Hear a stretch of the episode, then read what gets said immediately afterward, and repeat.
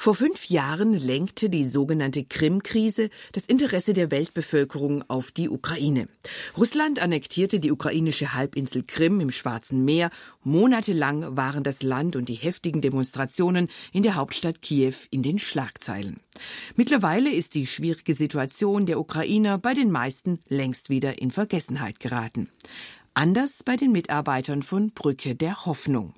In Kalando erfahren Sie heute, wie sich dieses christliche Hilfswerk in der Ukraine engagiert. Am Mikrofon begrüßt Sie Sigrid Offermann.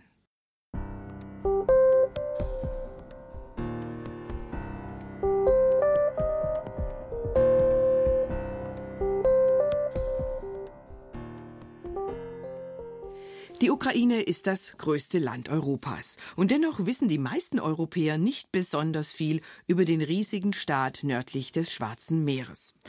Die heftigen Konflikte um die ukrainische Halbinsel Krim, die im März vor fünf Jahren von Russland annektiert wurde, haben den Fokus der Öffentlichkeit zwar eine Zeit lang auf die Ukraine gelenkt, doch das Interesse an der ehemaligen Sowjetrepublik ist längst wieder erloschen. Ganz anders ist das bei meinem heutigen Kalando-Gast Burkhard Rudert, der schon sehr lange enge Kontakte in die Ukraine unterhält. Er ist der Leiter des Hilfswerkes Brücke der Hoffnung und kennt das Land und seine Menschen sehr gut. Ganz herzlich willkommen, Herr Rudert. Ich Danke. freue mich sehr, dass Sie da sind. Sie waren unzählige Male zu Gast in der Ukraine, vor haben Sie gesagt, über 100 Male und Sie fühlen sich da wahrscheinlich auch so ein bisschen zu Hause oder als zweite Heimat. Welches Bild kommt Ihnen als allererstes in den Sinn, wenn Sie an die Ukraine denken? Ja, Ukraine ist ein Land, das heute mit sehr vielen Problemen zu kämpfen hat und die diese Probleme einfach nicht in den Griff bekommen. Vielleicht ein bisschen äh, zu verdeutlichen, wenn ich ein kleines Bild da benutze. Wir wohnen hier in Hessen in einem kleinen Dorf und in diesem Dorf fegt jeder am Samstag vor der Tür den Bürgersteig, um es sauber zu halten. Das heißt für mich als guten Bürger von so einem Dorf heißt das, wenn mein Nachbar die Straße sauber hält und fegt, muss ich das auch machen. In der Ukraine ist das genau umgekehrt. Da sagt jeder, wenn mein Nachbar das nicht tut, warum soll ich das tun? Das heißt, jeder wartet, dass der andere was tut und dass der andere was macht, vielleicht der Nachbar, vielleicht der Bürgermeister, die Stadt, vielleicht die Regierung, vielleicht die EU, aber keiner fängt an und so dämmert dieses Land ein Stück weit vor sich hin und kommt aus dieser Lethargie einfach nicht raus. Kommunismus hat viel an dieser Mentalität kaputt gemacht und ist sehr schwer, aus dieser Mentalität rauszukommen. Und oft werde ich gefragt, was meinst du? Ja, was kann unser Land verändern? Und da habe ich fast auch keine Denkansätze, wie man so einem Land überhaupt helfen kann. Mhm. Also Sie haben gesagt, eine große Lethargie ist da, ähm, durch den Kommunismus ausgelöst. Die Verantwortlichkeit wird abgeschoben. Was, was hat das für, eine, für einen Effekt auf die Menschen? Wie, wie leben sie? Äh, was für ein Grundgefühl? Ja, die Menschen leben einfach so in den Tag rein. Da haben wenige eine Arbeitsstelle, zumindest in dem Bereich, wo wir arbeiten. Muss natürlich unterscheiden zwischen dieser mehr ländlichen Bevölkerung und der Stadt wie Kiew oder Nepopetrovsk oder Kharkov bei uns, die Menschen haben oft keine Arbeit, die leben einfach so in den Tag rein. Die haben ihren Garten, da haben sie genug Kartoffeln vielleicht, um zu essen, ein bisschen, bisschen Kohl und dass sie was zum Essen haben, aber viel mehr nicht. Und dann suchen sie nach Gelegenheit, Jobs, aber eine richtige Arbeitsstelle haben die wenigen und so ist dann ihr Tagesablauf, die stehen auf morgens, die meisten, wann immer sie wollen, gehen so in den Tag rein, vielleicht auf dem Markt was einkaufen, aber das ist einfach ihr Tagesablauf, keine Ziele, keine Hoffnung, keine Vision für ihr Leben, so leben sie einfach vor sich hin. Mhm. Das Missionswerk Brücke der Hoffnung, dass sie leiden, das ähm, pflegt seit 40 Jahren Kontakte in die Ukraine. Und das war ja noch zu Zeiten der Sowjetunion. Wie kam es denn damals zu dieser Beziehung hinter den eisernen Vorhang? Ja, ich war zuerst auf der Bibelschule in Wiedenest und danach haben wir äh, mit einer Organisation gearbeitet. Wir haben damals Bibeln nach Osteuropa geschmuggelt und haben dann äh, Menschen geholfen, die wegen ihres Glaubens im Gefängnis waren oder Schwierigkeiten hatten. Wir haben die finanziell unterstützt. Da waren oft Familien, die manchmal 12, 14, 15 Kinder hatten. Der Vater war in Sibirien im Straflager. Wir haben einfach versucht, denen finanziell zu helfen. Wir haben Bibeln reingeschmuggelt in diese Länder, nicht nur in die Ukraine, nach Russland, nach Rumänien, alle anderen Ostblockländer, um diesen Menschen dort zu helfen. Und jetzt ist es aber die Ukraine geworden, wo Ihr ganzer Fokus ist. Wieso ausgerechnet die Ukraine? Ja, es ist auch schwer zu sagen. Ich bin eigentlich nur einmal in der Ukraine gewesen, äh, eine kurze Reise dort rein, einen Pastor in Kiew kennengelernt, war in Odessa. Und wir haben dann angefangen, diese Anfangszeit äh, Hilfsgüter nach Russland zu bringen. Und wir haben angefangen, in Gefängnissen zu arbeiten. Wir haben den Leiter aller Gefängnisse, aller Jugendgefängnisse in Russland kennengelernt. Und wir sind damals mit Gruppen, so mit 40, 50 Jugendlichen von Gefängnis zu Gefängnis gezogen. Da war eine große Hoffnungslosigkeit. Damals gab es sehr viel Tuberkulose. Da waren Gefängnisse, die waren für 1000 Gefängnisse, Häftlinge gebaut worden. Und dann waren in diesem Gefängnis vielleicht 3000 Häftlinge. Da oh. mussten nicht drei Männer oft ein Bett teilen. Und dann wurde diese Tuberkulose angesteckt. Einer nach dem anderen hatte Tuberkulose und war eine große Hoffnungslosigkeit. Und dann wurden wir gebeten, in diese Gefängnisse zu gehen, um dort zu evangelisieren. Da sind Gefängnisgemeinden an, entstanden. Das war eine sehr anspannende Arbeit.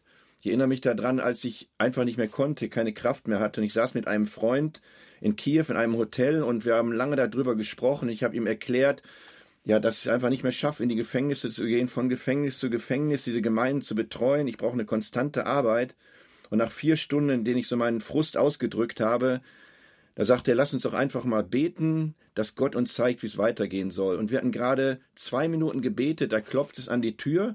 Da steht dieser Pastor aus Kiew draußen, den ich nur kurz mal kennengelernt habe, und der sagte, wenn unsere Gemeinde gebetet und die Gemeinde hat mich nach Moskau geschickt, um mit dir, Burkhard, zu sprechen, komm zu uns in die Ukraine. Bin 15 Stunden durch die Nacht gefahren, um dich hier zu treffen. Ich habe bereits eine Einzimmerwohnung, eine möblierte äh, Wohnung in Kiew angemietet für dich, komm zu uns. Am nächsten Abend saß ich im Zug nach Kiew und bin nie wieder aus der Ukraine losgekommen. Ja, das ist ja wie in der Bibel. Gott schickt einen los und wird berufen. Das ist ja auch dann wirklich sehr deutlich. Dass, ja, das braucht man auch an manchen Situationen. Man kommt in so einer Arbeit oft an Grenzen, dass man sagt, schafft man das überhaupt noch? Man will vielleicht aufgeben. Und in der Situation ist das wichtig zu sagen, aber Gott hat mich ganz deutlich berufen. Mhm. Nicht jeder hat so eine Berufung, aber wenn man so eine herausfordernde Arbeit macht, dann braucht man das manchmal. Mhm. Das glaube ich. Das ähm, Hilfswerk Brücke der Hoffnung ist entstanden, nachdem ähm, der eiserne Vorhang gefallen war. Die Frage ist, welche Hoffnung möchten Sie denn in die Ukraine tragen? Welche Brücke schlagen Sie da? Ja, wir haben natürlich die Hoffnung aus unserem Glauben heraus und wir haben dort viele Kinderhäuser und verschiedene Arbeiten, in denen wir Hoffnung verbreiten. Also wir gehen in ganz arme Familien. Wir haben eine Aktion, die heißt Hoffnungsbox. Da packen Leute in Deutschland so eine Hoffnungsbox. Mit denen gehen wir in eine Familie rein, um denen erstmal schon ein schönes Geschenk zu machen. Wir geben das der Familie und dann sprechen wir über unseren Glauben und wir versuchen dann praktisch zu helfen, aber auch geistig zu helfen, zu ermutigen. Das ist so ein umfassendes Paket, das wir eigentlich bei uns haben, um Menschen neue Hoffnung, neuen Mut zu geben. Mhm.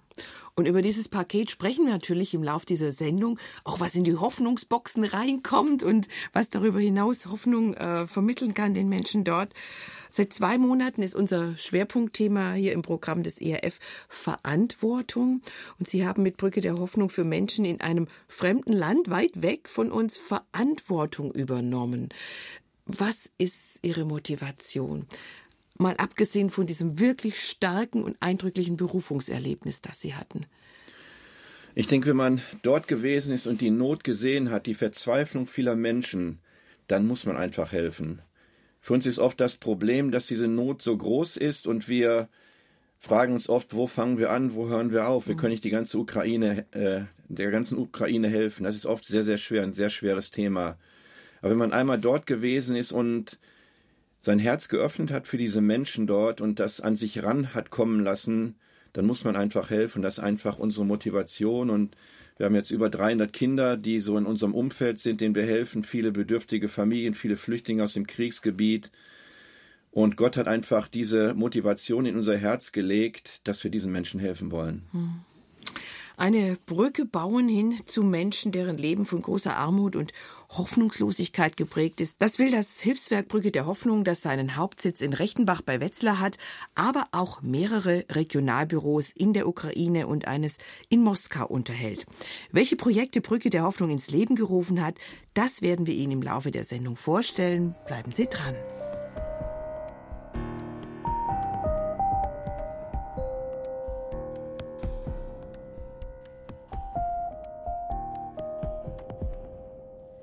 Brücke der Hoffnung, so heißt das christliche Hilfswerk, das wir Ihnen heute in Kalando näher vorstellen. Das Land, in das diese Hoffnungsbrücke reicht, ist die Ukraine, der größte Staat Europas. Und wenn man den Statistiken Glauben schenken darf, ist gerade die Ukraine auch ein Land, das Hoffnung besonders gut gebrauchen kann.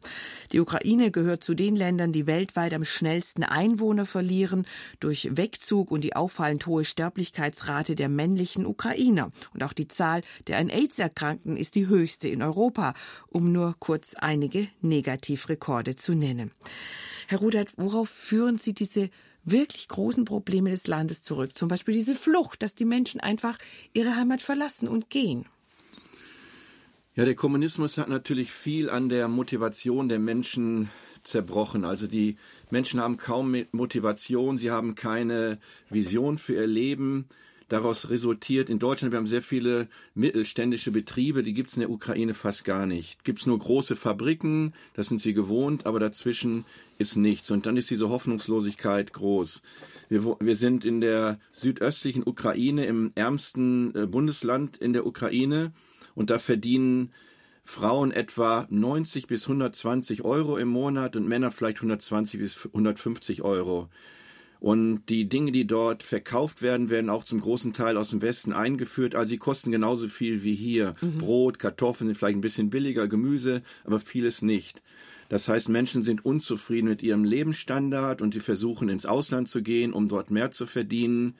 Sie sind meistens unglücklich im Ausland, müssen ihre Familien zurücklassen, schwierige Umstände, aber trotzdem, sie wissen nicht, was ist besser, zu Hause zu bleiben in dieser Armut oder ins, ins Ausland zu gehen, um dann vielleicht die Familie, die Gemeinde, den ganzen Rückhalt zu verlieren. Mhm.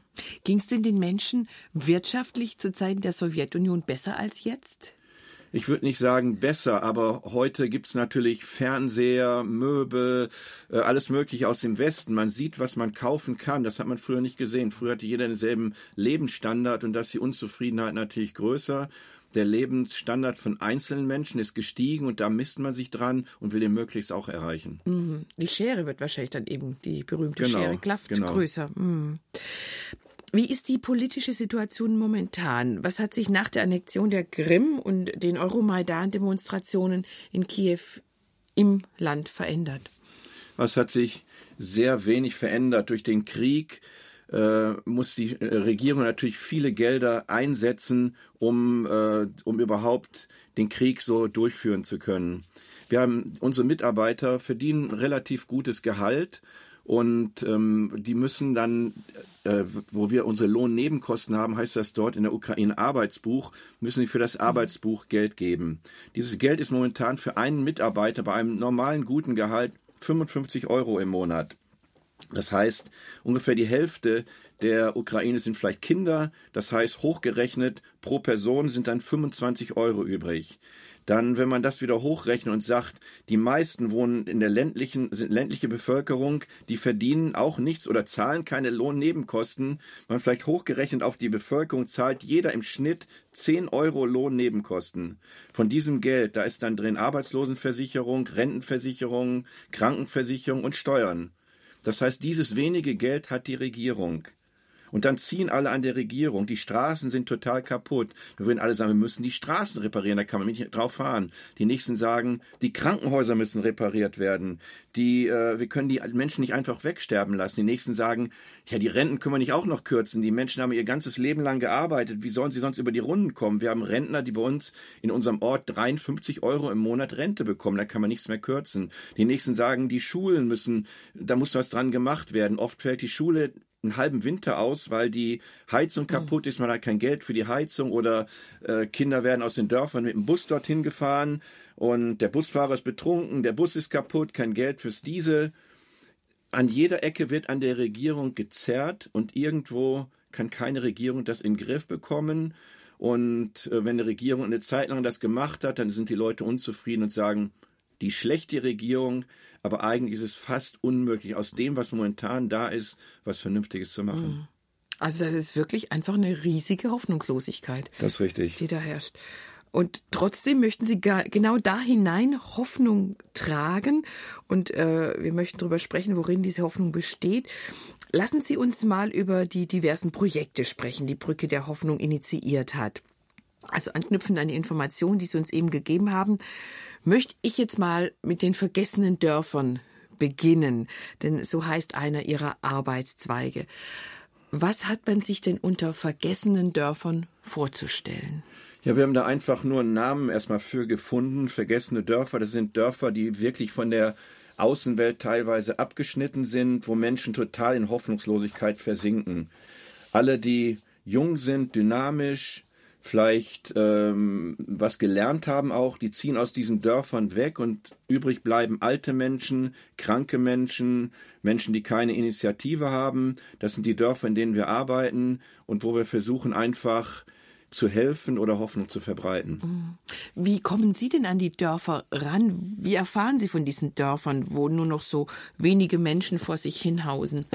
Wir haben bei uns ganz viele Kinder, die wir betreuen und viele Kinder sind bei uns zum Glauben gekommen in unseren Sommerlagern und in unserer Kinderarbeit in dieser Gruppe. Bei diesen Kindern haben wir eine Gruppe, die heißen junge Missionare. Das sind Jugendliche, denen geholfen wurde, die sagen, uns wurde geholfen und jetzt wollen wir anderen Menschen genauso helfen.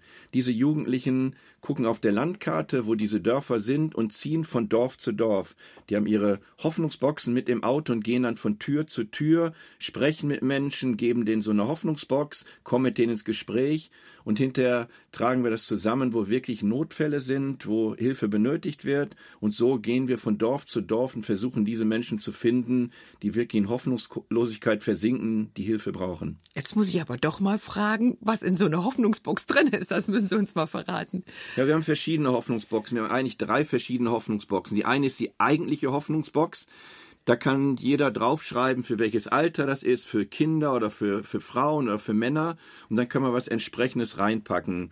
Das können, brauchen keine neuen Sachen sein, das können gebrauchte Sachen sein, aber die gut erhalten sein müssen. Man kann einfach was reinpacken, wo man meint, dass das äh, jemand ermutigen würde. Man kann bei uns im Büro anrufen oder anschreiben, man kriegt einen Flyer darüber, da steht auch mal drauf, was drin sein sollte oder drin sein könnte. Das ist einfach diese Hoffnungsbox. Dann haben wir eine zweite Box, das ist eine Geburtstagsbox. Wir haben viele Kinder, die aus ganz kaputten Familien kommen, die noch nicht mal wissen, wann sie Geburtstag haben. Und dann überlegen wir und sagen, in, ab diesem Jahr hast du immer am 13. April Geburtstag. Und wir haben jedes Vierteljahr haben wir dann eine Geburtstagsfeier für die Kinder, die sie im Vierteljahr Geburtstag hatten. Und dann kriegen sie so eine Hoffnungsbox für den Geburtstag, um mhm. diese Kinder zu ermutigen, die von zu Hause überhaupt nichts bekommen. Und die dritte Hoffnungsbox ist eine Weihnachtsbox, mit denen wir Weihnachten unterwegs sind. Wir haben eine Aktion, die heißt auf Engelsflügeln wo unsere Jugendlichen ein Weihnachtsprogramm haben, diese frohe Botschaft in diese Hütten, in diese Dörfer bringen. Und dann haben wir diese Hoffnungsboxen für Weihnachten mit dabei und verschenken die dann. Hm. Das muss ein Riesenereignis sein, wenn, wenn dann so ein Trupp Jugendlicher kommt, hat was dabei, äh, vielleicht zum Anziehen, zum Essen oder, oder, oder ähm, Hygieneartikel und macht noch Programm. Genau. Und die sind dann auch schwer beeindruckt und, und oft kommt auch diese Frage, wo kommt er her? Wo kommen diese Sachen her? Und dann erzählen wir, dass sie aus Deutschland kommen. Und dann brechen Menschen oft in Tränen aus und sagen, das können wir überhaupt nicht glauben. Unsere Nachbarn kümmern sich nicht um uns. Warum soll sich da jemand um uns kümmern, der vielleicht 2500 Kilometer von uns entfernt liegt? Und das sind Erlebnisse, dass wir sagen können, ja, wir sind Christen, Gott hat uns das auf Herz, aufs Herz gelegt, Menschen zu helfen. Und wir können dann gleich auch über die Liebe Gottes sprechen und das dann auch zum Ausdruck bringen. Mhm. Kommt das an bei Menschen, die so in der Bredouille sitzen, können Sie das überhaupt annehmen, diese Vorstellung, dass da jemand ist, der Sie liebt? Viele können das annehmen. Ein großes Problem ist oft, wenn wir über unseren lieben, liebenden himmlischen Vater sprechen, weil viele dieser Menschen nie einen Vater kennengelernt haben oder nur Vater als Alkoholiker oder als jemand Schlechten kennengelernt mhm. haben. Da muss man bestimmte Begriffe ein Stück weit erstmal ausklammern, zumindest am Anfang. Aber die spüren schon, wie wichtig uns das ist, dass Gott uns diesen Auftrag gegeben hat, zu ihnen zu kommen. Mhm. Mir kam im Zusammenhang mit den vergessenen Dörfern das Wort Würde in den Sinn. Ist es das, was bei solchen Hoffnungspaketen quasi mitgeliefert wird, dass man äh, sagt, ihr seid es wert, ihr habt eine Würde und wir denken an euch. Das auf jeden Fall so, weil viele Menschen haben ihre Würde verloren und viele Menschen haben nie das bekommen, was sie in ihrem Leben brauchten und sie leben wirklich ein Stück weit würdelos. Wir sehen manchmal Frauen, die einen Mann nach dem anderen haben, immer unterschiedliche Männer haben, aber in denen ist eine Sehnsucht da. Sie haben nie Liebe, nie Geborgenheit bekommen. Und sie denken, im nächsten Mann bekommen sie das. Und dann sind sie eben drei Wochen zusammen und dann sind sie wieder enttäuscht. Dann versuchen sie wieder im nächsten. Und so äh, leben viele Menschen vor sich hin und verlieren dadurch ein Stück weit ihrer Würde. Sie sehnen sich nach was, kriegen ihre Sehnsucht nie erfüllt, aber Menschen um sie herum sehen sie als ein Stück weit als würdelose Menschen. Sie fühlen sich auch so und wir versuchen ihnen ein Stück weit ihre Würde zurückzugeben. Nicht nur durch die Hoffnungsboxen, durch unsere Aufmerksamkeit, mhm. durch unsere Liebe und auch dadurch, dass wir sagen, Gott will dir diese Würde wieder zurückgeben. Mhm.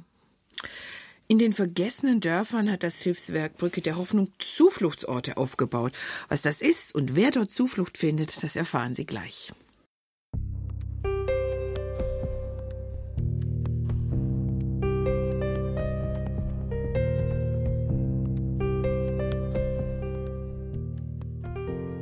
Graue Lehmhütten, spärlich bekleidete, verdreckte Kinder, eine unbeschreibliche Armut und Hoffnungslosigkeit. Das ist der Boden, auf dem die Menschen in den vergessenen Dörfern der Ukraine ums Überleben kämpfen.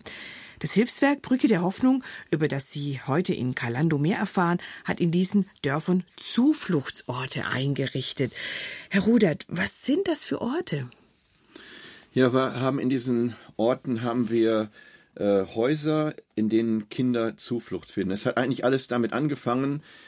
Äh, wir hatten eine größere Arbeit in Dnipro, das frühere Dnepropetrovsk. Und unsere Mitarbeiter sind zu irgendeinem Einsatz gefahren, kamen an einer Müllhalde vorbei und haben gespürt, dass auf der Müllhalde Menschen gewohnt haben. Die haben sich in den Müll ihre Häuser, ihre Hütten gebaut. Das waren Menschen, die einen totalen Abstieg erlebt haben. Und wir haben angefangen, auf der Müllhalde dort zu arbeiten. Wir haben den Jesus-Film dort mitgebracht, haben ihn dort gezeigt. Und irgendwann gab es mal ein Fußballspiel zwischen Werder Bremen und Rosenborg Trondheim, der Bundesligamannschaft, dem norwegischen Meister. Und der Erlös ging dann für unsere Arbeit. Das äh, wurde damals von Sportler ruft Sportler organisiert. Und wir haben dann den ersten Zufluchtsort gekauft dort und in diesem Zufluchtsort haben Menschen von dieser Müllhalde Unterkunft gefunden. Also ein Haus gekauft. Ja, genau, ein mhm. größeres Haus mhm. mit äh, 6000 Quadratmetern Land, für ein, um dort Kartoffeln anzupflanzen. Und äh, dann haben diese Menschen dort gewohnt. Dann hatten wir einen Mann dort, der hatte Tuberkulose. Und in Deutschland gibt es vereinfacht gesagt zwei Arten von Tuberkulose. Die eine ist ansteckend, die andere nicht ansteckend. Und dort gibt es eine Art, die nicht mehr geheilt werden kann, auch nicht in Deutschland. Und dann erkrankte jemand an dieser Krankheit und hat dann äh, irgendwann äh, kam aus dem Gefängnis, ist dort krank geworden an dieser Krankheit und er wog 80 Kilogramm, dann 70, 60, 50, 40 und irgendwann haben wir mit ihm gesprochen. Er hat uns dann gesagt, dass er an dieser äh, Tuberkulose erkrankt ist, die nicht geheilt werden kann. Wir mussten ihn aus unserem Haus rausnehmen. Er ist dann nach Nepopetrov gegangen. Kein Krankenhaus hat ihn aufgenommen. Er lag im Winter unter einer Bank im Park drei Wochen. Mhm. Und äh, wir haben ihm jeden Tag was zu essen gebracht, auf Abstand Decken gebracht. Und irgendwann äh, kam doch jemand aus dem Krankenhaus, hat ihn ins Krankenhaus genommen und er wurde dort geröntgt und ist im Röntgenapparat gestorben. Und dann kam die Gesundheitsbehörde hat gesagt, ihr könnt diese Arbeit nicht weitermachen, das ist unmöglich. Dann haben wir gesagt, okay, dann schwenken wir um und wir fangen mit Kinderarbeit an. Das war das erste, erste Zufluchtsort. Wir haben den umgebaut und wir haben jetzt dort Kinderarbeit und wir haben jetzt mehrere Zufluchtsorte, wo Kinder einfach hinkommen können. Wir haben dort eine Hausmutter, eine Erzieherin. Die Kinder haben dort Kinderprogramme, sie kriegen was zu essen, werden eingekleidet, ihnen wird geholfen, ihren Alltagsproblemen. Wir haben christliche Programme und im Sommer gehen sie dann in unsere Sommerlager und das sind unsere Zufluchtsorte, die uns ganz, ganz wichtig sind. Mhm. Schlafen die Kinder dort auch oder ist das tagsüber, dass da Hausaufgabenbetreuung, Essen und so angeboten wird? Äh, die schlafen dort nicht, aber wir haben jetzt in zwei Zufluchtsorten ein kleines äh, Freizeitzentrum dort. In einem haben wir 16 Betten, im anderen haben wir acht Betten, wo Kinder Freizeiten, äh, zu Freizeiten kommen können aber auch, wenn es Not am Mann ist, auch dort, wenn zu Hause was Schwieriges passiert, dass sie dort wohnen können. Wir haben auch unsere äh, Villa Regenbogen, das ist ein ähnliches Projekt, wo Kinder oft mitten in der Nacht, wenn da sexuelle Übergriffe sind oder was Schlimmes passiert zu Hause, dass sie mitten in der Nacht kommen können, um dort auch zu wohnen. Aber es ist ein Notquartier, wo die jetzt nicht auf Dauer wohnen können. Mhm. Was brauchen denn solche verwahrlosten Kinder am meisten? Was, was kann man ihnen geben an so einem Zufluchtsort? Ja, zuerst, gerade im Winter, wenn sie kommen, dann sitzen sie oft drei, vier Stunden erstmal im Heizkörper, um überhaupt warm zu werden. Mhm. Und dann geben wir ihnen was zu essen und manchmal essen sie drei, vier, fünf Teller vom, vom Mittagessen, dann versuchen wir sie einzukleiden, versuchen erstmal ihre Situation zu verstehen, besuchen sie zu Hause, versuchen ihnen Schritt für Schritt zu helfen, sie in die Gruppe zu integrieren. Und das ist ganz, ganz unterschiedlich. Mhm. Haben Sie auch ähm, geistliches Programm für, für die Kinder? Wir haben auch geistliche Programme, wir haben Alpha-Kurse für, für Teenager, wir haben den Superbuch-Club, den wir dort jede Woche in jeder Gruppe dort spielen und wir haben Hauskreise, wo Kinder hinkommen können. Wir haben auch geistige Programme dort. Wie kommt das an bei Kindern, die wahrscheinlich vorher noch nie äh, von sowas gehört haben, von einem Gott, der sie liebt und äh, der sie annimmt, wie sie sind? Natürlich zum Beispiel den Superbuchclub finden alle ganz toll. Da wird eine Geschichte dargestellt im Film, dann wird darüber nachgedacht, geredet, dann lernen sie Abraham oder Mose oder biblische Gestalten kennen. Dann kommen sie in die Sommerlage. Im Sommerlage sind natürlich schon viel tiefere Themen. Und da kommen viele zum Glauben. Das ist irgendwann so ein Tag der Entscheidung, wo die Kinder zum Glauben kommen. Das heißt, wir führen die Kinder schon dorthin, dass sie wirklich eine lebendige Beziehung zu Gott haben. Und dann, wenn sie in die Gruppen kommen, das ist natürlich unterschiedlich. Einige schauen sich so, ein, so eine Sendung für den Superbuchclub an, aber andere wollen geistlich wachsen. Und für die haben wir dann Situationen wie Glaubenskurse oder Hauskreise, in denen wir über tiefere Themen sprechen. Mhm. Und welche Veränderungen erleben Ihre Mitarbeiter dort vor Ort bei den Kindern, wenn sie die Zufluchtsorte dann regelmäßig besuchen. Ist da was zu spüren von der Hoffnung, die Ihr Hilfswerk ja schon im Namen trägt? Ja, auf jeden Fall. Also die Kinder nehmen natürlich zum Beispiel Lieder mit nach Hause, die singen die zu Hause mit ihrer Familie. Oder wir haben in einem Zufluchtsort, wir haben die Lisa, die ist jetzt 22 Jahre alt, die kam auch aus einer ganz kaputten Familie, die hat in der Zwischenzeit äh, den Beruf der Erzieherin erlernt und leitet jetzt schon einen Zufluchtsort. Wir haben die nächsten Mädchen, die jetzt auch kurz davor sind, eine Ausbildung zu machen. Die machen dann einen Fernkurs an der Universität, lernen halbtags bei uns in unseren Gruppen äh, die Kinderarbeit kennen und haben so ein Fernstudium und die haben ihr Leben schon total verändert. Aber viele Kinder äh, sind momentan schon in Gemeinden, einige arbeiten in Gemeinden mit, da sehen wir schon sehr viele Veränderungen. Also da multipliziert sich jetzt was. Auf jeden Fall. Dass das dann weitergeht. Hoffnung schenken, wo eigentlich ähm, kein Grund zur Hoffnung mehr da ist. Das hat sich das Hilfswerk Brücke der Hoffnung auf die Fahnen geschrieben. Die schwer gebeutelte Ukraine, das größte Land Europas, ist Ziel ihrer Bemühungen und gleich erfahren Sie mehr darüber.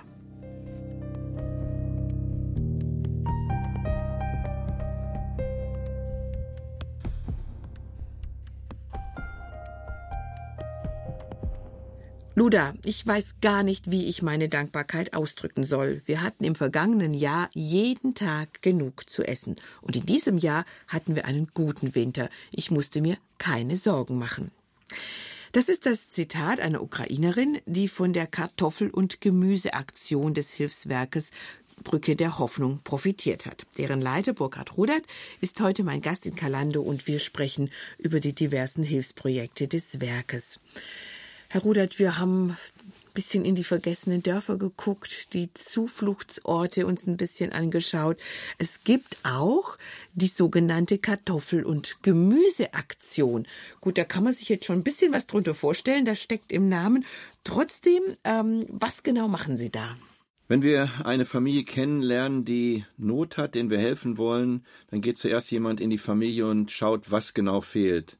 Manchmal fehlen Möbel, manchmal fehlen, fehlt ein Rollstuhl, wenn eine behinderte Person ist. Und dann, wenn wir spüren, was fehlt und was vorhanden ist, dann versuchen wir zu überlegen, wie wir helfen können. Eine dieser Hilfe ist unsere Kartoffelaktion.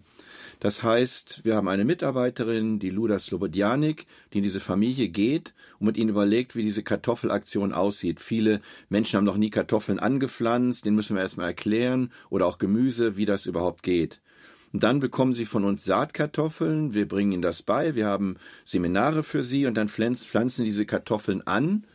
Und in den meisten Familien ist es möglich, dass sie diese Kartoffeln anpflanzen und uns von der Ernte etwa 30 Prozent abgeben. Und diese 30 Prozent nutzen wir teilweise für unsere Zufluchtsorte, aber auch für alte Menschen, die gar keinen äh, Garten mehr bestellen können, für Menschen, die in Hochhäusern wohnen oder für Flüchtlinge, die überhaupt nichts machen können momentan, um denen zu helfen. Dann bringen wir diese Saatkartoffeln dorthin, betreuen die oder auch Gemüsepflanzen und helfen ihnen einfach selber was anzupflanzen. Und es ist für uns auch wichtig, dass diese Menschen nicht nur da sitzen und sagen, bring uns Hilfe, sondern dass wir sie motivieren, erstmal selber was zu tun, aber auch, dass ihr Selbstwertgefühl gestärkt wird. Na, manchmal nehmen wir die Kinder mit von diesen Familien und nehmen sie in die nächste Familie mit, wo wir dann ihre Kartoffeln hinbringen, dass sie sehen können, wir können auch schon anderen Menschen helfen. Mhm. Also auch hier so das Prinzip der Multiplikation, Hilfe zur Selbsthilfe und dann von dem, den Erträgen wird dann auch was weitergegeben. Mhm. Ähm, wie entscheiden Sie, wer von den Ernteerträgen was bekommt? Sind das Kontakte auch über die Kinder oder wie erfahren Sie? Ja, teilweise rufen es auch, auch ähm, Dorfverwaltungen ansahen, dass eine Flüchtlingsfamilie gekommen mit sechs Kindern, die wohnen in so einer ganz heruntergekommenen Hütte, könnt ihr denn mal hingehen, schaut euch das mal an. Oder da ist eine Familie, da war ein schwerer Unfall, da ist jemand krank geworden, die wissen gar nicht, wie es weitergehen soll. Und dann besuchen wir diese Familien und versuchen einfach gezielt zu helfen. Mhm. Aus dem Zitat, was ich vorher an Anfang gestellt habe, ähm, da geht ja hervor, dass es tatsächlich in unmittelbarer Nachbarschaft zur Europäischen Union ein riesiges Land gibt, in dem Menschen hungern, ähm, wenn ihnen nicht irgendwie von außen geholfen wird. Und das scheint keine Ausnahmeerscheinung zu sein. Ist, ist, ist Hunger ein Problem in der Ukraine? Ja, Hunger ist auf jeden Fall ein Problem dort. Natürlich äh, können Menschen irgendwo überleben, wenn sie jeden Tag nur trocken Brot essen. Ich habe Familien, wenn ich da hinkomme, die essen jeden Tag trockenes Brot, eine Kohlsuppe, also nur Kohl in Wasser gekocht und einen Tee dazu. Morgens, mittags, abends. Mehr haben die einfach nicht. Die haben kein Geld, was anderes zu kaufen. Und wenn dann in so einer Familie dann noch jemand krank wird und Medikamente gebraucht werden, vielleicht nur gegen Bluthochdruck oder was Einfaches, dann ist das einfach nicht möglich. Das sind Menschen, die einfach nur überleben wollen. Und wenn dann der Winter vor der Tür steht und dann ja 10, 12, 15 Grad Kälte dort ist und kein Brennmaterial da ist, dann ist das wirklich ein purer Überlebenskampf. Ich habe das noch so im Ohr von früher. Da hieß es, dass die Ukraine die Kornkammer wäre, eigentlich ein, ein, ein, fruchtbares Land, ein Land mit, äh, mit reichem Ertrag. Wie kommt das, dass die Menschen verlernt haben, selbst was anzubauen oder Sie sagten gerade, die wissen oft gar nicht, wie man Kartoffeln anbaut. Wie, wie passiert sowas? Das Hauptproblem ist nicht, dass sie das verlernt haben. In der kommunistischen Zeit oder in diesem kommunistischen Gedanken war verankert, dass keiner Land besitzen durfte. Wir haben verschiedene Häuser in der Ukraine und lange Zeit gehörten uns diese Häuser, aber der Boden darunter nicht. Mhm. Und irgendwann gab es noch eine Reform dort, dass man auch den Boden bekommen hat. Das heißt, irgendjemand wurde Land gegeben, zugeteilt. Das Land wurde das ganze Land aufgeteilt. Da bekommt eine alte Oma drei, viertausend Quadratmeter Land. Die hat keine Saatkartoffeln, die hat noch nicht mal eine Schaufel dort.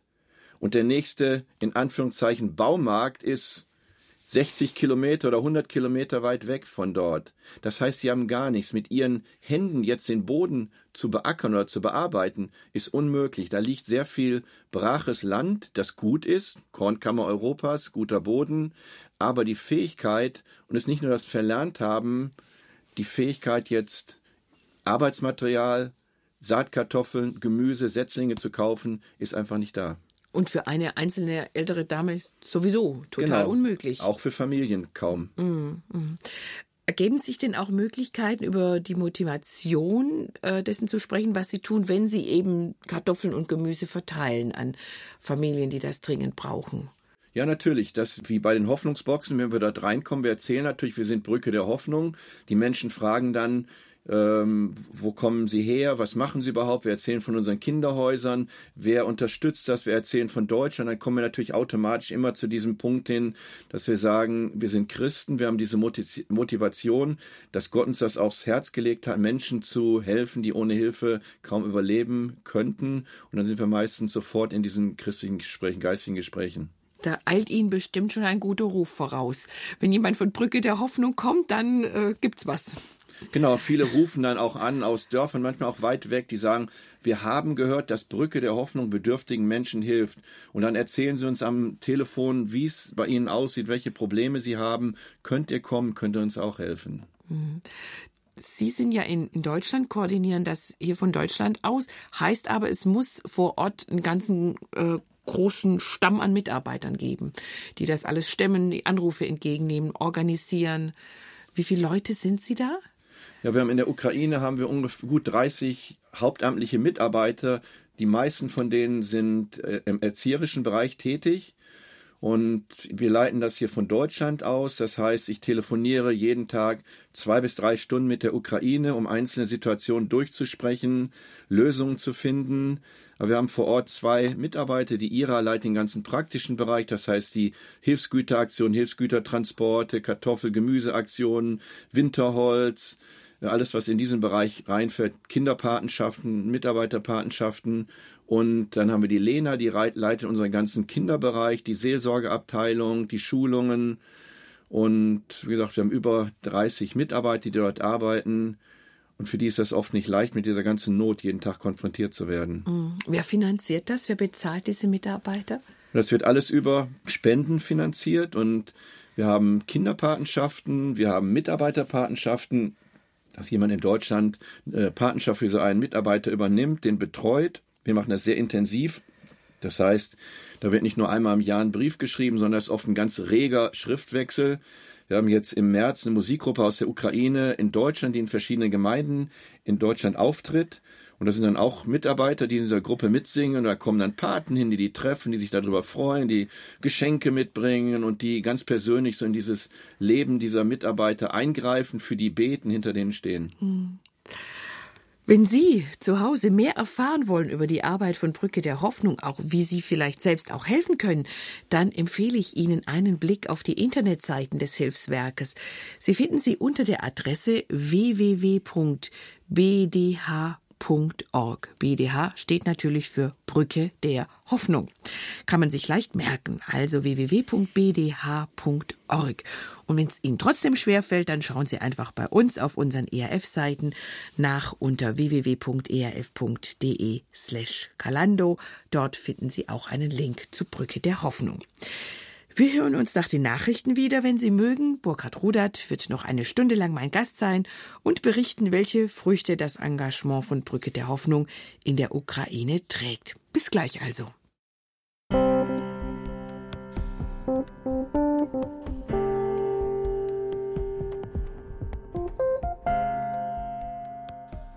Die Villa Sonnenschein, die Villa Regenbogen und das Haus am See sind echte Hoffnungsorte für zahlreiche Kinder in der Ukraine. Das Hilfswerk Brücke der Hoffnung hat mitten in dem riesigen Land solche Oasen geschaffen. Was dort geschieht und welche Auswirkungen das auf das Leben dieser Kinder hat, erfahren Sie in der zweiten Stunde Kalando, zu der ich Sie herzlich begrüße. Mein Name ist Sigrid Offermann.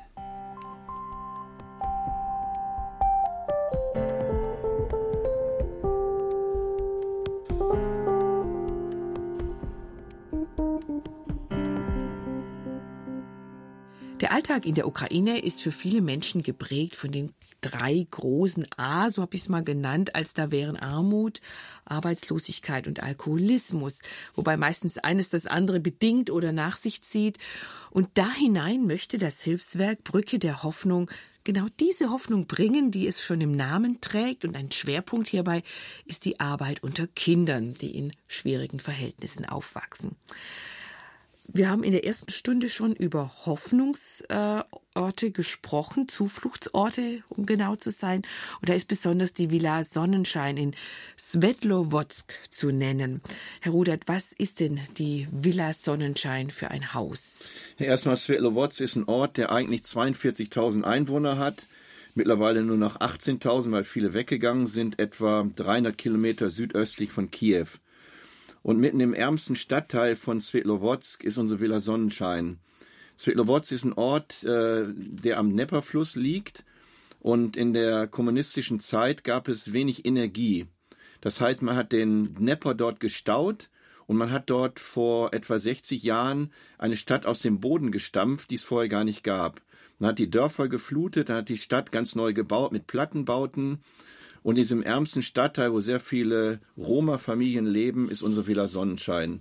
Villa Sonnenschein ist ein Haus, das äh, ja, verschiedene Gruppen beherbergt. Wir haben einmal dort unsere Lehrwerkstatt, aber dann haben wir dort unser Spatzennest, also es fängt mit den Kleinsten an, das sind die Vorschulkinder, die uns zu uns kommen aus schwer gestörten Familien, die oft gar nicht richtig reden können, die wir langsam erstmal da ranführen, dass sie überhaupt soziale Kontakte knüpfen können, dass sie sprechen können und wir führen sie langsam dorthin, dass sie äh, in die Schule eingeschult werden können.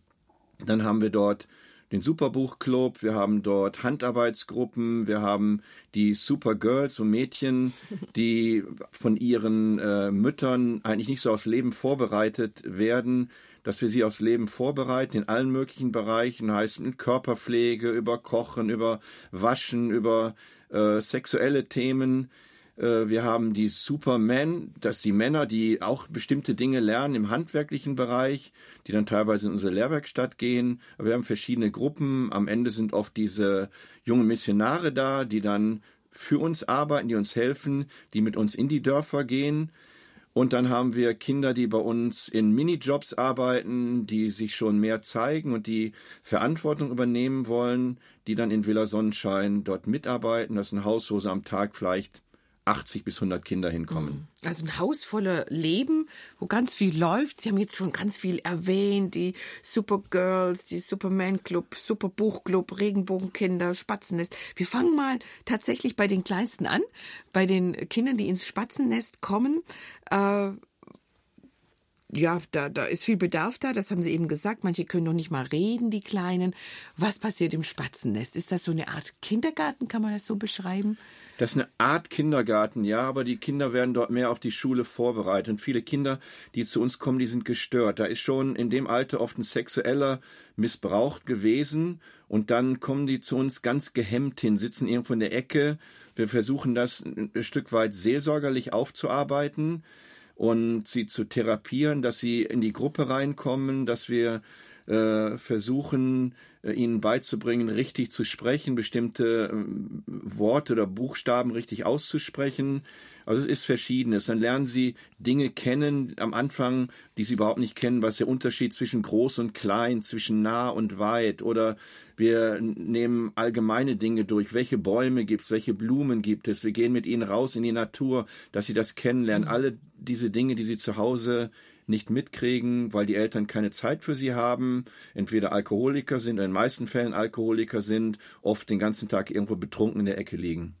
In welchem seelischen Zustand kommen Kinder? Wenn man sich das vorstellt, dass sie wirklich noch klein sind, ähm, vernachlässigt, verwahrlost, wie kann man das beschreiben? Wie ist der seelische Zustand? Ja, Sie kommen erstmal rein in unser Haus. Das ist natürlich ein wunderschönes Haus. Das ist äh, wie in Deutschland ein ganz wunderbares Haus. Dann haben wir sehr viele Spielsachen. Kommen Sie in unseren Raum rein, dann fassen Sie das gar nicht, was es da alles gibt. Die Autos und die Puppen und Puppenküche und alles Mögliche. Da sind Sie oft erstmal überfordert. Und dann haben sie zu Hause, erfahren sie auch kaum körperliche Liebe. Und dann versuchen wir langsam uns neben sie zu setzen, sie mal in den Arm zu nehmen. Sie kommen schon oft sehr gestört zu uns und es dauert manchmal Wochen oder Monate, bis wir sie langsam überhaupt daran führen können, dass wir überhaupt einen vernünftigen Kontakt mit ihnen haben können. Mhm. Aber Sie erleben, dass das durchaus gelingen kann mit viel Geduld und Weisheit, dass man an die Kinder rankommt. Das gelingt mit eigentlich mit allen. Mhm. Wenn die Kinder dann aus dem Spatzennestalter rausgewachsen sind, dann geht es für sie weiter ins Tageskinderheim am See. Was geschieht denn dort? Ja, wir haben kein Kinderheim eigentlich dort, weil wenn wir ein Kinderheim hätten, wo Kinder wohnen, dann würde die Regierung sehr starken Einfluss darauf nehmen in allen möglichen Bereichen. Das heißt, wir haben ein Tageskinderheim, die Kinder gehen dann morgens zur Schule äh, und nach der Schule kommen sie gleich dorthin, machen dort ihre Hausaufgaben und werden dort aufgenommen, betreut bis zum Abend. Das heißt, sie bekommen was zu essen, sie werden angezogen, sie eingekleidet, sie werden, können dort duschen, sie Sie äh, sind in verschiedenen Programmen drin. Sie gehen dann in, in Mädchen- oder in Jungengruppen, wo sie bestimmte Dinge lernen. Und sie werden eigentlich dort rundum betreut, wenn sie eingeschult werden, bis zu dem Zeitpunkt, wenn sie aus der Schule wieder entlassen werden. Mhm. Das heißt aber, nachts sind sie noch nur zu Hause in ihren, äh, ja, das ist richtig, ja. Wohnungen. Hm? Und erleben, je nachdem, großes Elend, aber tagsüber werden sie aufgefangen. Genau, das ist ein sehr großes Problem, dass sie bei uns am Tag sind und am Abend müssen wir sie wieder in ihre Situation zurückschicken. Aber wie gesagt, wir haben Villa Regenbogen, wo wir es nicht müssen, aber in diesem Haus gehen Kinder wieder abends nach Hause und das ist oft für unsere Mitarbeiter nicht leicht. Mhm. Irgendwann ist die Schulzeit natürlich dann auch mal vorbei. Die Kinder werden älter und was mit den Jugendlichen dann passiert, wenn sie die Schule hinter sich haben und dann auch nicht mehr ins Tageskinderheim am See kommen können, das erfahren Sie gleich.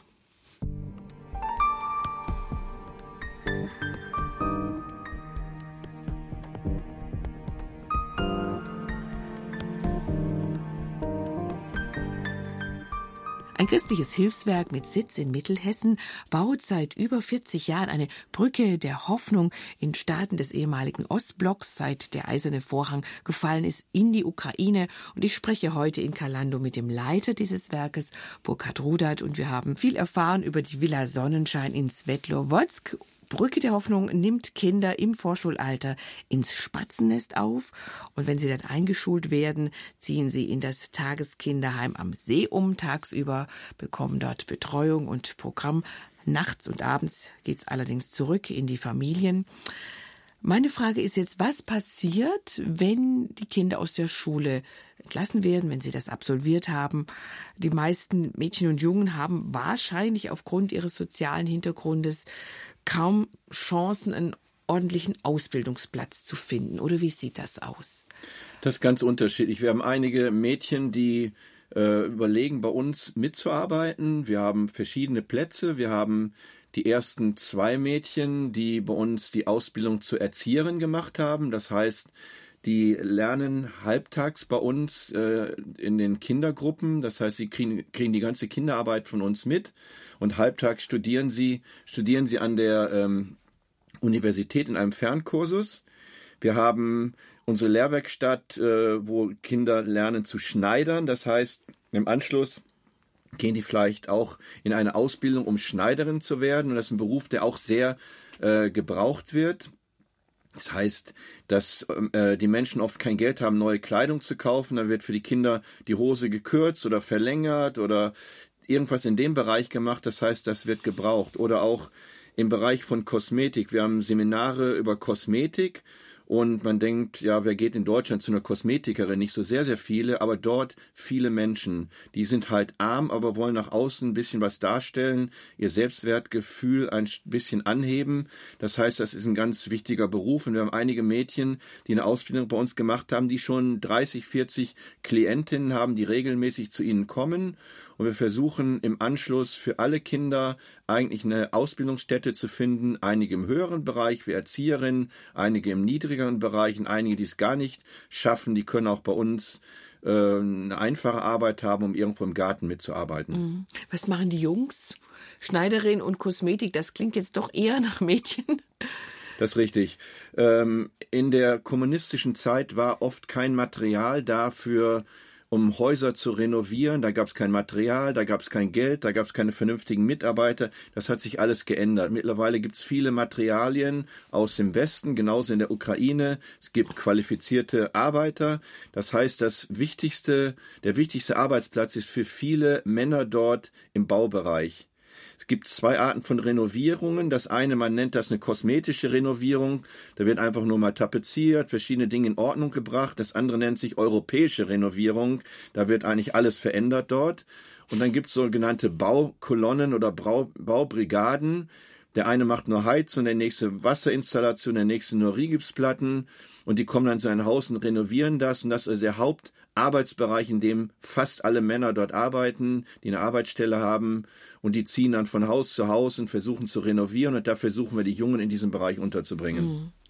Von welcher Größenordnung sprechen wir da? Wie viele Kinder bzw. Jugendliche sind das ungefähr, die Sie in dieser Lehrwerkstatt in Städten betreuen? Ja, bei den Jungen sind es ungefähr 10, 12, die in der Lehrwerkstatt sind. Aber dann haben wir darunter eine Gruppe von Jungen, die wieder dran rangeführt werden. Bei den Mädchen sind es ungefähr 20, 25, mhm. die in den verschiedenen Lehrwerkstätten sind. Was ist denn das für ein Gefühl für die Jugendlichen, wenn die zum ersten Mal ihr eigenes Geld verdienen? Zum Beispiel, wenn eine Kundin kommt, die sich die Nägel machen lässt oder irgendwie sonst kosmetisch behandeln lässt. Ja, ist natürlich ein ganz tolles Gefühl. Und wir, wenn sie so eine Abschlussprüfung machen, dann schenken wir ihnen zum Abschluss auch ihr ganzes Werkzeug, das sie später brauchen. Und äh, viele Mädchen kommen dann zu uns ganz dankbar und viele sind mittlerweile in Gemeinden. Wir treffen die regelmäßig. Einige sind mittlerweile verheiratet. Es ist schon ein gutes Gefühl, nicht nur für die Mädchen oder für die Jungen, sondern auch für uns, dass wir ein Stück weit ein Ziel erreicht haben. Wir haben so einen Satz in unserer Mission, wir wollen Kinder aus gestörten Situationen dahin führen, dass sie eines Tages mit Gottes Hilfe aus, auf eigenen Füßen stehen können. Wenn wir dieses Ziel erreicht haben, dann ist das für uns auch ein ganz wichtiger Punkt. Mhm. Ich habe mir so überlegt und haben ja wahrscheinlich die meisten von den Jugendlichen von zu Hause aus wahrscheinlich überhaupt nicht mitbekommen, wie man verantwortlich mit Geld umgeht wenn ein bisschen was da war, wurde es versoffen. Ich sag's mal so drastisch. Schaffen Sie es denn dann dennoch mit Ihrem Verdienten auch ordentlich zu wirtschaften und sich da was aufzubauen? Das ist ganz unterschiedlich, das kann man nicht so pauschal sagen, aber bei den meisten schon, weil in diesen vielen Jahren, in denen sie bei uns bleiben, wenn wir alleine äh, die Kinder nehmen, die im Spatzennest zu uns kommen mit fünf Jahren und vielleicht mit 16 Jahren weggehen, die elf Jahre in unserem Umfeld waren, da lernen sie zuerst einmal mit einer Zahnbürste umzugehen oder sich äh, zu duschen, Körperpflege, ihre Wäsche zu waschen, Ordnung in ihr Leben reinzubringen. Und da gehört natürlich nachher auch das Finanzielle dazu, dass sie lernen, mit dem Geld umzugehen, um zu überlegen, wo setzt man das ein und das versuchen wir mit ihnen zusammenzutun, wie man das vielleicht vielleicht mit den eigenen Enkelkindern mhm. macht. Du hast jetzt Geld, was meinst du, was du damit machen kannst? Du hast es gespart und dass sie das lernen. Nicht jeder lernt das, aber die meisten schon. Mhm. Im Grunde machen sie die Arbeit, die eigentlich die Eltern machen sollten, den Erziehungsauftrag richtig. der Eltern. Gibt es denn auch Jugendliche, die die Zeit in der Lehrwerkstatt nicht durchhalten und abbrechen? Und wenn ja, was, was geschieht mit denen? Es ist besonders schwer bei uns mit Roma-Familien dass äh, die Roma-Familien haben ihre eigenen Gesetze, die entsprechen nicht, entsprechen nicht den Gesetzen der Ukraine, aber die machen das einfach. Zum Beispiel, dass die Kinder einfach verheiratet werden, die Mädchen. Das heißt, manchmal schon mit 12, 13 Jahren werden die verheiratet. Und da haben wir natürlich keinen Einfluss mhm. drauf. Und wenn Kinder dort ausbrechen und ihren eigenen Weg gehen wollen, dann versuchen wir denen zu helfen, versuchen wir denen nachzugehen aber nur bis zu einer bestimmten Grenze. Danach ist es natürlich nicht mehr mm. möglich. Und das ist natürlich schwer für uns auch. Ja. Mm. Das wollte ich sagen. Das ist sicher auch ein Schmerz. Ja. Wie geht man damit um? Hilft jemand den Mitarbeitern, ähm, das zu verarbeiten? Das ist ein ganz, ganz schweres Thema. Wenn ich manchmal die, die Berichte aus Deutschland, nach Deutschland bekomme, aus der Ukraine, und ich schreibe dann Artikel für unseren Rundbrief, dann sitze ich auch an meinem Schreibtisch und ich weine, weil ich die Kinder kenne. Und das ist ein ganz, ganz schweres Thema für uns. Nicht nur, wenn sowas Schweres passiert, allgemein. Unsere Mitarbeiter sind ja die meisten verheiratet, die haben Kinder zu Hause, die auch ihre ganze Aufmerksamkeit brauchen. Wenn dann die Eltern nach Hause kommen und sind total geschafft von all den Rückschlägen, von all dem Schwierigen, was passiert. Wir haben jetzt ein Mädchen im, im äh, in der Villa am See bei uns, die ist zwölf Jahre alt, wo die, wo der Vater gesagt hat, ihr auf den Kopf zugesagt hat, in ein, zwei Jahren werde ich dich bei uns im Ort als Prostituierte verkaufen. Und dann kommt sie zu uns hin, total aufgelöst und weiß nicht, wie sie damit umgehen soll. Und wir wissen natürlich auch nicht, wie wir damit umgehen sollen im ersten Augenblick. Und all diese Dinge müssen wir verarbeiten. Das ist sehr, sehr schwer. Und wir versuchen uns gegenseitig dort zu helfen. Die Mitarbeiter teilweise nach Deutschland zu holen. Ich bringe meine ganzen Leiter aus der Kinderarbeit im Sommer für äh, zehn Tage nach Deutschland, mache denen was Schönes, fahre mit denen mal an Rhein oder nach Frankfurt, um denen einfach auch eine entspannte Zeit zu geben. Aber das ist ein Thema, was für uns mhm. immer schwer ist, wo wir auch Dinge manchmal bei Gott ab, die wir bei Gott abgeben müssen. Aber es ist oft schwer, abends einfach die Tür so zuzumachen. Mhm. Ich glaube, in, in so einer Arbeit spielt das Gebet auch eine entscheidende Rolle, sonst könnte man das vermutlich gar nicht alles ertragen, auf die, auf die Schulter nehmen. Das ist richtig, ja. Ähm, haben Sie auch gemeinsam Gebet? Zum Beispiel beten Sie auch am Telefon, wenn Sie jeden Tag zwei Stunden in die Ukraine anrufen. Ist das auch ein Faktor, der wichtig ist? Das mache ich auf jeden Fall. Ich, ich tele, telefoniere jeden Tag mit der Leiterin unserer Kinderarbeit, weil da am meisten zusammenläuft. Und manchmal zwischendurch, wenn ein Thema ist, dann müssen wir das irgendwo in, äh, erstmal abschließen, das Thema. Und dann bete ich am, am Ende und sage, lass uns das jetzt abschließen im Gebet. Oder wenn es den, den Mitarbeiterinnen schlecht geht, dann bete ich mit ihnen am Telefon und jedes Telefonat wird am Ende mit dem Gebet abgeschlossen. Und auch wenn ich in der Ukraine bin, und wir haben dann Gespräche, schwere Gespräche in Familien, dann setzen wir uns oft ins Auto, wir nennen das so unsere Reflexionszeit, dann reflektieren wir nochmal, was ist gelaufen, um das abzuschließen, beten nochmal am Ende.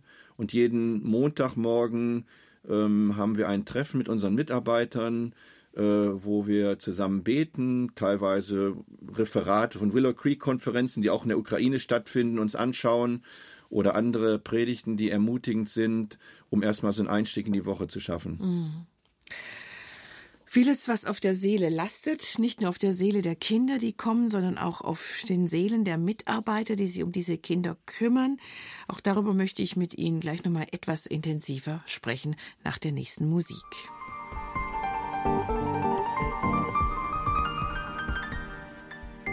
Die Kinder, die die Villa Sonnenschein in Svetlovodsk in der Ukraine besuchen, tragen meist schon in jungen Jahren ein schweres Lebenspaket. Ihre Eltern sind zum Beispiel extrem arm, im Gefängnis, Alkoholiker oder manchmal auch schon verstorben. Für solche Kinder bauen die Mitarbeiter eine echte Brücke der Hoffnung in ihrer Seelsorgegruppe Stiller Hafen. Herr Ruder, das ähm, ging mir auch sehr nahe. Ich habe mir echt überlegt, ähm, warum brauchen so junge Kinder schon Seelsorge? Ja, wir haben natürlich verschiedene Situationen. Wir haben ein Mädchen, das in unsere Arbeit kommt. Der Vater ist in den Krieg eingezogen worden. Und ähm, dieses Mädchen hat eine sehr intensive Beziehung zu ihrem Vater gehabt. Und äh, dann hat sie darauf gewartet, dass ihr Vater aus dem Krieg zurückkommt. Dann hat er Heimaturlaub nach einem halben Jahr bekommen und sie hat sich so darauf gefreut. Dann kam er total traumatisiert zurück. Und dann saß er zu Hause zwei Wochen eigentlich nur eine Eckart vor sich hingestarrt. Dann wurde er wieder in den Krieg eingezogen und dann wusste man nicht, was mit, mit ihm dort passiert. Und irgendwann äh, waren im Internet waren Filme drin von so einer ganz zerbombten Hütte da saßen drei eingeschüchterte äh, Soldaten auf dem Boden, ukrainische Soldaten, und ein Separatist saß, stand sehr arrogant mit einer Maschinenpistole vor ihnen und hat sehr, sehr schlimme Worte benutzt. Und dann einen Augenblick später waren die Bilder verschwommen, da waren die Bilder wieder da und da lagen die drei Männer auf dem Boden geköpft. Einer davon war ihr Vater. Und das muss das Mädchen natürlich verarbeiten. Wie geht das Mädchen damit um? Und wir haben Väter, die sich erhängt haben, weil sie die Not nicht mehr ertragen konnten. Wir haben Väter, die so viel Alkohol getrunken haben, dass sie einer Krankheit gestorben sind. All das muss verarbeitet werden. Oder auch Väter, die Familie verlassen haben und die Töchter damit nicht umgehen können. Wir haben unser, in einem Zufluchtsort in Pavlovka haben wir ein Freizeitzentrum mit 16 Betten. Dann laden wir diese Mädchen kleine Gruppen ein zu Tagen der Stille. Das macht unsere Lena, die Leiterin unserer Kinderarbeit.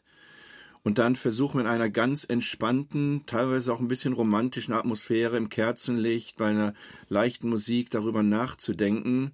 Teilweise können diese Mädchen natürlich nichts mehr für ihre Väter tun. Und wenn man es in der Seelsorge mit Erwachsenen auch tut, dann macht man vielleicht einen leeren Stuhl dorthin und man kann dem Vater nochmal sagen, was man sagen wollte. Oder man schreibt so einen Abschiedsbrief und verbrennt den symbolisch. Das ist, sind natürlich die schwersten Fälle dort so. Das, das sind unsere stillen mhm. Tage. Wir haben aber auch Einzelseelsorge mit Kindern schon aus dem Spatzennest und dann malen sie oft und dann malen sie ein Bild von der ganzen Familie und irgendwo zwischendurch ist so eine schwarze Person. Wir versuchen uns langsam an so ein Thema ranzutasten, um ihnen zu helfen. Wir haben verschiedene Bücher. Wir haben gerade ein neues Buch, das wir übersetzt haben, hat jemand in Deutschland geschrieben, uns die Rechte dafür gegeben, wo es um traum traumatisierte Kinder geht, wie man denen helfen kann. Und das ist ein schweres Thema, mit dem auch nicht alle Mitarbeiter umgehen können. Aber wir versuchen den Kindern dann besonders diesen Härtefällen zu helfen, ihr Trauma ein Stück weit zu bewältigen. Mhm. Worauf muss man denn besonders achten, wenn man Kinder seelsorgerlich betreut? Wo ist da ein Unterschied zur Seelsorge an Erwachsenen? Ja, die Kinder können halt oft ihre Gefühle nicht ausdrücken. Das, das Erwachsene können das oft schon schwer. Und in der Seelsorge geht man ja äh, nicht rein, wenn eine schwierige Situation passiert ist, äh, dass man sagt, was hast du in dieser Situation gedacht, sondern man fragt, was hast du gefühlt.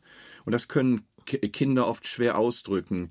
Dann äh, können Kinder oft schwer Situationen auch benennen, besonders nicht, weil oft Eltern damit verbunden sind und mhm. sie wollen nicht schlecht über ihre Eltern sprechen.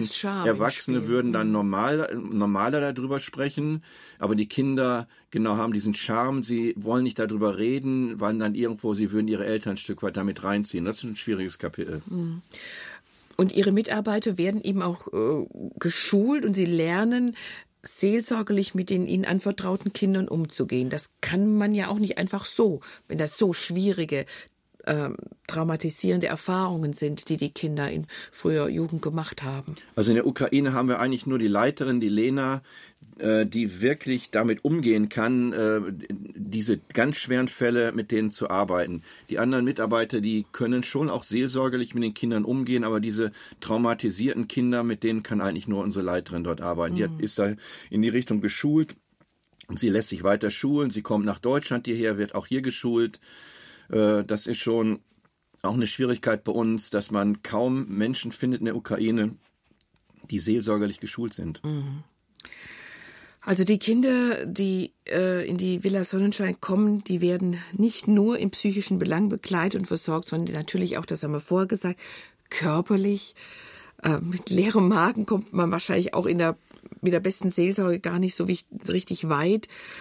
Ich mache jetzt nochmal einen Schwenk zu einer Sache, die Sie vorher schon erwähnt haben, ähm, und zwar die Suppenküche und die Brotbox-Aktion. Da werden die Kinder mit Suppe mit Brot versorgt.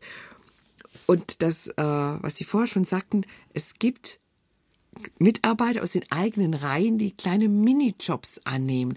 Können Sie darüber noch mal was erzählen? Weil das finde ich eigentlich eine geniale Idee, dass man die Mitarbeiter, die man braucht, dann irgendwann aus den eigenen Reihen nimmt und den Kindern eine Aufgabe gibt.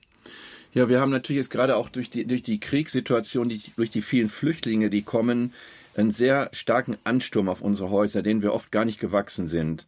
Und da versuchen wir ähm, Teenager, die schon Verantwortung übernehmen wollen, mit in die Arbeit zu integrieren äh, den leitenden Mitarbeitern an die Seite zu stellen oder einige können auch schon ganz selbstständig arbeiten.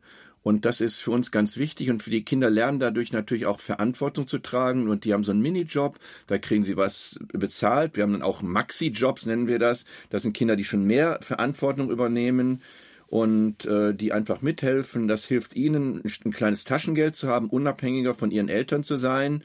Das hilft ihnen, mit ihrer Zeit verantwortlich umzugehen, weil die kriegen dann nicht nur so einen Job, sondern müssen regelmäßig da sein, rechtzeitig da sein, sich darauf vorbereiten. Das ist schon ein Stück weit auch eine Vorbereitung auf spätere Leben für mhm. sie. Vorbereitung auf die Arbeitswelt. Was für Jobs sind das? Was machen die Teenager?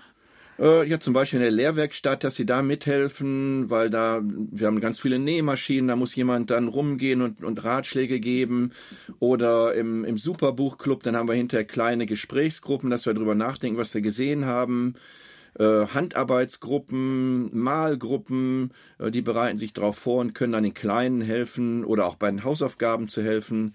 Äh, da sind unterschiedliche Aufgaben. Genau. Und, und Brotboxen backen. Genau, Brotboxen ist auch sein so Projekt. Wir haben dann äh, Brotboxen und die, die Mädchen, zwei Mädchen in jedem Haus bereiten das vor. Die kriegen Geld, die gehen selber einkaufen. In so einer Brotbox ist dann für den Abend was drin, für die Schule ein Brot drin und da ist dann ein Obst oder Früchte kriegen sie mit und auch ein bisschen Nachtisch, was Süßes. Und das bereiten die vor und das ist dann natürlich auch was Tolles. Die Kinder kommen dann zu ihnen, kriegen dann diese Brotbox, die nehmen dann in, in, sie in den Arm und sagen, wünschen einen schönen Tag. Das lernen sie auch alles, weil bei uns ist nicht nur, dass wir jetzt praktisch helfen, sondern bei uns steht natürlich auch ganz weit vorne diese Warmherzigkeit, dieses Umarmen und dass sie eine körperliche Nähe spüren, dass wir nicht nur sachlich ihnen helfen, das ist bei uns ganz, ganz wichtig. Auch das brauchen sie ganz dringend. Mhm. Und auch wieder da äh, hat was, denke ich, mit Würde zu tun, die man ja. den Kindern so mitgibt. Wenn Sie sich zu Hause mal ein Bild von der Arbeit in der Ukraine machen möchten, dann schauen Sie doch mal auf die Homepage von Brücke der Hoffnung. Diese finden Sie unter www.bdh.org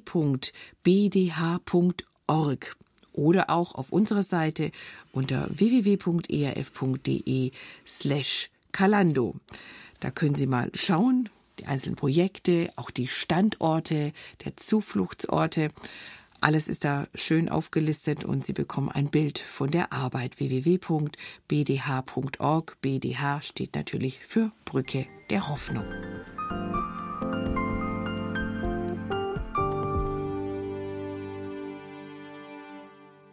In Kalando lernen Sie heute die Arbeit der christlichen Hilfsorganisation Brücke der Hoffnung kennen.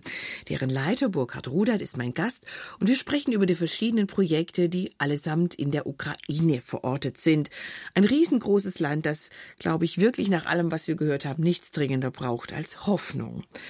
Herr Rudert, Sie haben viel erzählt über die teils verheerenden Zustände, in denen viele Ukrainer leben, eben die große Armut, Arbeitslosigkeit, Alkohol, Missbrauch haben Sie erwähnt. Ähm, das alles im größten Land Europas in eigentlich unmittelbarer Nachbarschaft. Ähm, ja, und das ist in vielen Familien an der Tagesordnung. Und für Kinder aus solchen Familien gibt es die Villa Regenbogen, auch als Zufluchtsort Sie haben das vorher schon mal angerissen, jetzt vielleicht noch etwas konkreter. Was ist das für ein Haus? Ja, wir hatten eine Situation in der Vergangenheit, in denen oft der Vater in der Familie gewalttätig wurde, vielleicht weil er betrunken war.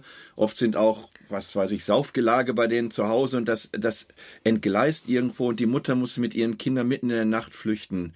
Haben dann manchmal irgendwo im Schuppen bei Nachbarn übernachtet oder im Winter irgendwo eine Unterkunft gesucht. Manchmal haben unsere Mitarbeiter die aufgenommen und äh, wussten gar nicht, wie sie damit umgehen sollten. Und da war so ein Traum von mir, ein Haus zu haben, ein Notquartier, wo diese Menschen hinkommen können. Das ist unsere Villa Regenbogen. Das heißt, da können äh, Kinder oder auch Familien, wenn was Besonderes passiert, mitten in der Nacht dorthin kommen. Und wir haben einige Mädchen, die jetzt schon mittlerweile die ganze Zeit äh, dort wohnen, weil es bei denen zu Hause drunter und drüber geht und sehr gefährlich ist mit sexuellem Missbrauch oder Gewalttätigkeit. Und das ist ein Haus, wo dann diese Kinder rund um die Wohn Uhr wohnen und auch dort übernachten. Ist ein wunderschönes Haus am Rande vom Svetlowodsk und das ist unsere Villa Regenbogen. Stehen da nicht manchmal auch die Eltern oder die Väter vor der Tür und fordern ihre Kinder zurück? Oder ist es denen egal, wo die Kinder abgeblieben sind, wenn die nachts nicht mehr heimkommen?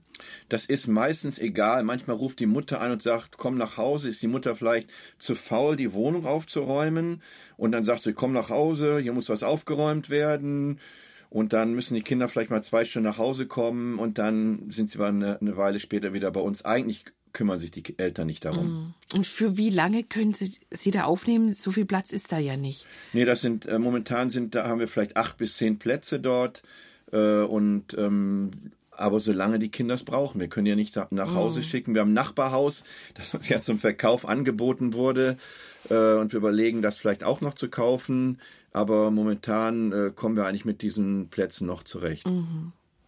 Kinder, die so äh, vernachlässigt werden oder auch verwahrlost aufwachsen, ähm, die haben bei Ihnen noch die Chance, eine unvergessliche Zeit zu erleben. Das möchte ich gerne auch noch erwähnen, und zwar in den Sommerlagern, die Brücke der Hoffnung ausrichtet. Welches Angebot wartet denn da im Sommer auf die Kinder? Ja, ich denke, dass unser Sommerlager, es gibt eine große Organisation in der Ukraine, die mithilft, Sommerlager vorzubereiten. Und die stellen immer unsere Sommerlager als das beste Sommerlager in der Ukraine vor. Und wir haben jedes Jahr haben wir so ein großes Thema, äh, wir hatten im vorletzten Jahr das Thema der gute Hirte, dass wir nur darüber gesprochen haben, wie, wie Gott der gute Hirte ist, wie er uns leitet. Das sucht sich durch das ganze Sommerlager. Im letzten Jahr haben wir das Thema gehabt in der Töpferwerkstatt, dass Gott der Töpfer ist und wir sind wie, Ton in seiner Hand. Und wir ziehen das durch dieses ganze Sommerlager durch. Natürlich, wir haben lustige Programme, spannende Programme. Mit Mitarbeitern sind wir ungefähr 140 im Sommerlager. Und das ist eine große Gruppe und das ist schon auf einem sehr hohen Level dort alles. Die Lena, die unsere Kinderarbeit leitet, die bereitet das mit mir zusammen vor. Wir durchdenken das alles. Wir haben jeden Abend dann äh, nach dem Abendprogramm in den einzelnen Gruppen oft Seelsorgegespräche bis, bis in die Nacht hinein. Wir haben einen Tag, den nennen wir dann den Tag der Entscheidung, äh, wo wir darauf hinarbeiten, dass die Kinder eine Entscheidung treffen, wirklich Gott in ihr Leben reinzulassen. Und diese Themen, die wir dann in diesem Sommerlager haben, diese Tagesthemen, die ziehen wir durch das ganze nächste Jahr. Die werden im nächsten Jahr dann äh, vertieft. In jedem Monat ist dann praktisch ein Tagesthema wird dort reingenommen, dass es nicht nur mal kurz angerissen wird, sondern wirklich vertieft wird. Ein Sommerlager ist für uns einer unserer wichtigsten Punkte im, im, in der Arbeit, weil wir dann die Kinder mal aus ihrer Umgebung rausholen können, in einen geschützten Raum bringen können. Wir sind dort am Ufer vom Nepperfluss, wir haben dann Bootsfahrten und wir bereiten alle möglichen Dinge dort vor. Aber dann können wir wirklich mit ihnen in Ruhe sprechen, ihre Probleme kennenlernen. Und die Kinder öffnen sich natürlich dort ganz anders und erzählen, welche Probleme sie im Alltag haben. Mm. Und das wird auch durch Spenden dann finanziert. Alles wird durch Spenden finanziert, mm. ja. Und da sind Sie selbst dann auch dabei im Sommerlager? Da bin ich leider nicht dabei, aber das sind unsere Mitarbeiter, die das machen und die sind geschult und da ist mein Russisch oder mein Ukrainisch doch nicht gut genug dafür. Ja, und für seelsorgerliche Gespräche mh, mm, braucht man dann wahrscheinlich nochmal ein spezielleres Vokabular. Das ist richtig. Ähm, Nachdem wir so viel über die Arbeit von Brücke der Hoffnung gehört haben, eine ganz wichtige Frage nochmal zum Abschluss. Wir haben es nur kurz angerissen vorher. Wie kann man helfen? Wie kann man sich an dieser Stelle engagieren? Wenn jetzt jemand sagt, das hat mir echt ans Herz gerührt, was ich gehört habe, ähm, was kann er tun? Ja, es gibt verschiedene Möglichkeiten. Einmal kann man natürlich auf unsere Homepage erstmal gucken, was, was wir machen. Jeden Tag haben wir einen Ticker, der ist ein kleiner Bericht aus unserer Arbeit, der sehr, sehr aktuell ist. Man kann unsere Missionsnachrichten bestellen, die kommen einmal im Monat raus. Da sind sehr lebendige Berichte aus dem Leben äh, der Kinder oder der Menschen in der Ukraine und wie wir ihnen helfen. Man kann bei uns einen Jahresfilm bestellen.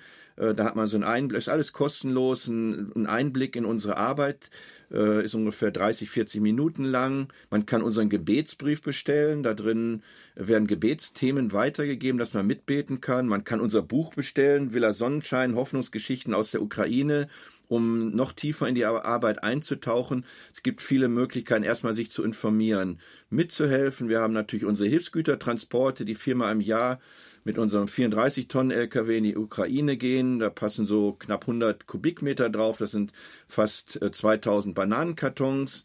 Wir haben unsere Hoffnungsboxen, mit denen, an denen man mithelfen kann. Wir haben eine Aktion, wir haben das genannt, 10.000 Socken für die Ukraine. Menschen stricken in Deutschland Socken. Irgendwann haben wir es umgeschrieben auf 20.000 äh, Socken für die Ukraine, weil die 10.000 erreicht sind und wir jetzt mittlerweile ungefähr 16.000 schon in die Ukraine gebracht haben. Es gibt viele Möglichkeiten. Man kann mit Patenschaften helfen. Wir haben Mitarbeiterpatenschaften, wir haben Kinderpatenschaften, wir haben auch Jahrespatenschaften, wo man sagt, ich will nur einer Familie, die vielleicht eine Flüchtlingsfamilie, die aus dem äh, Kriegsgebiet jetzt gekommen ist, dass wir denen helfen können, dass man ein Jahr hilft, um denen so einen Schub zu geben, dass sie in den Alltag erstmal reinkommen in ihrem neuen Bereich. Es gibt viele Möglichkeiten, die man auf unserer Homepage finden kann. Also da bleibt ja fast nichts, äh, was man nicht tun kann. Sogar Socken stricken kann man für einen guten Zweck, Geld spenden, Hilfsgüter abgeben. Das geht natürlich nur, wenn man in der Nähe von Hüttenberg-Rechtenbach lebt. Aber alles andere funktioniert auch von anderen Orten aus. Alle Informationen darüber finden Sie auf der Homepage von Brücke der Hoffnung unter www.bdh.org oder natürlich auch auf unserer Kalandus-Seite. Da haben wir einen Link gesetzt www.erf.de Kalando. Und wenn Sie also irgendwie helfen oder sich daran beteiligen möchten, dass Menschen in der Ukraine wieder Hoffnung schöpfen, dann sind Sie da richtig und dann ermutigen wir Sie dazu. Dem Leiter dieser Arbeit, Burkhard Rudert, danke ich sehr herzlich, dass er bei uns war. Herr Rudert, ich wünsche Ihnen und auch diesen vielen Mitarbeitern in der Ukraine und auch den hier in Deutschland wirklich sehr, sehr Gottes Segen und vor allem, wie ich so gespürt habe, viel Kraft, das auch zu ertragen, was da an Schicksalen ähm, oft bei Ihnen anklopft in den Häusern vor Ort. Ähm, und dass diese Menschen, die Kinder, auch die Familien und die Leute in den vergessenen Dörfern wirklich von der Hoffnung angesteckt werden, die sie durch ihren Einsatz ähm, bringen möchten. Vielen, vielen Dank. Ein herzliches Dankeschön auch an Sie zu Hause, dass Sie mit uns zumindest akustisch in die Ukraine gereist sind und sich von den vielen Nöten, die das Land zu tragen hat, haben berühren lassen. Zwei Stunden Kalando gehen zu Ende. Am Mikrofon verabschiedet sich bis zum nächsten Mal. Sigrid Offermann.